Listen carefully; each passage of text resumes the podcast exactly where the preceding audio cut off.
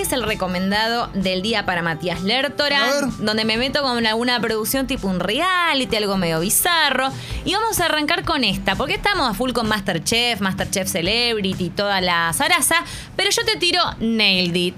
No sé si la tenés. No la tengo. ¿De qué va? ¿Dónde la veo? ¿De qué se trata? Todo. Bueno, la vemos en la en Netflix, la encontrás Sí. por ahí, así que bueno, es como fácil, ¿no? Fácil, Acceder. fácil, sí. Eh, la cosa es esta, me encantó la propuesta de Nailed It. Tenés eh, concursantes, es un programa de cocina, pero no es como el que te imaginas. No es tipo, bueno, a ver quién hace el mejor tal cosa, quién hace eh, la, la- la torta, que esté mejor no zaraza, eh, todo fino, lo gourmet. No va por ahí, sino que justamente se toma a tres concursantes que sean pasteleros amateur, o Sí. sea, que están empezando, ¿no? Que recién arrancan con las clases y demás. Y vos tenés que tratar de copiar una torta o una, o una algo de pastelería que esté espectacular, digamos, hecho por una persona que se dedica a eso.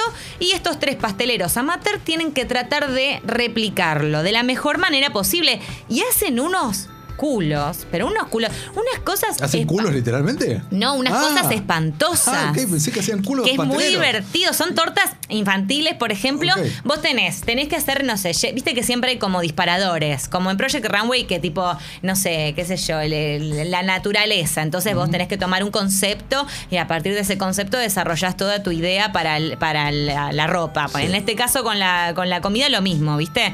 El concepto es ponerle Shakespeare y artistas literarios. Entonces te muestran, esta es la torta que tienen que recrear y ves a Shakespeare increíble, se ve redefinido, ¿viste? Con ¿no? tipos que hacen cosas increíbles y vienen los tres amateurs, los tres personas que no tienen mucha idea y tratan de hacerlo lo mejor posible. Que en general siempre es un bodrio. Porque imagínate, la otra vez hacían una ballena, tenían que hacer Moby Dick. Entonces era como, como de- replicar una ballena eh, con, con una, con, digamos, todo, toda la onda con las olas y qué sé yo. Sí.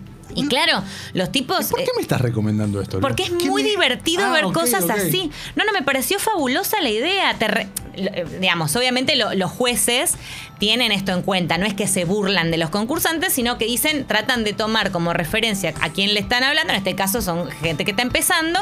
Bueno, a ver, esto más o menos te quedó bien. Esto la verdad que no es un bodrio. Esto, bueno, me- mejor para la próxima. Y la verdad que acá estás re lejos. Esta ballena parece nada, una caja de zapatos. No, amigo, no, no te salió. Y a partir de eso se desarrolla todo el reality, que es básicamente ver quién se lleva el mejor, no tan. eh, o sea, como lo mejor dentro de lo peor sería. Lo mejor. Eh, lo mejor dentro de lo peor, como una especie de bake-off, pero eh, bizarro.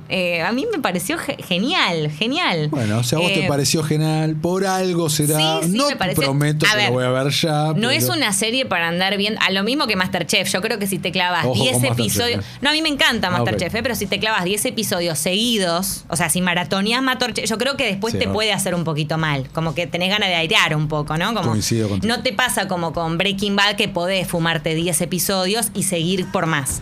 Esto es lo mismo. Es para ver uno, decir, ah, mirá qué gracioso. Bueno, no le salió bien la ballena, pero bueno, mirá qué bien. Y después cortás. Te haces otra cosa, te vas a dar una vuelta a la manzana y en todo caso seguís de luego. Así que les digo, Nailed It. Está simpática como para ver alguna propuesta diferente dentro de lo que es eh, aspectos culinarios.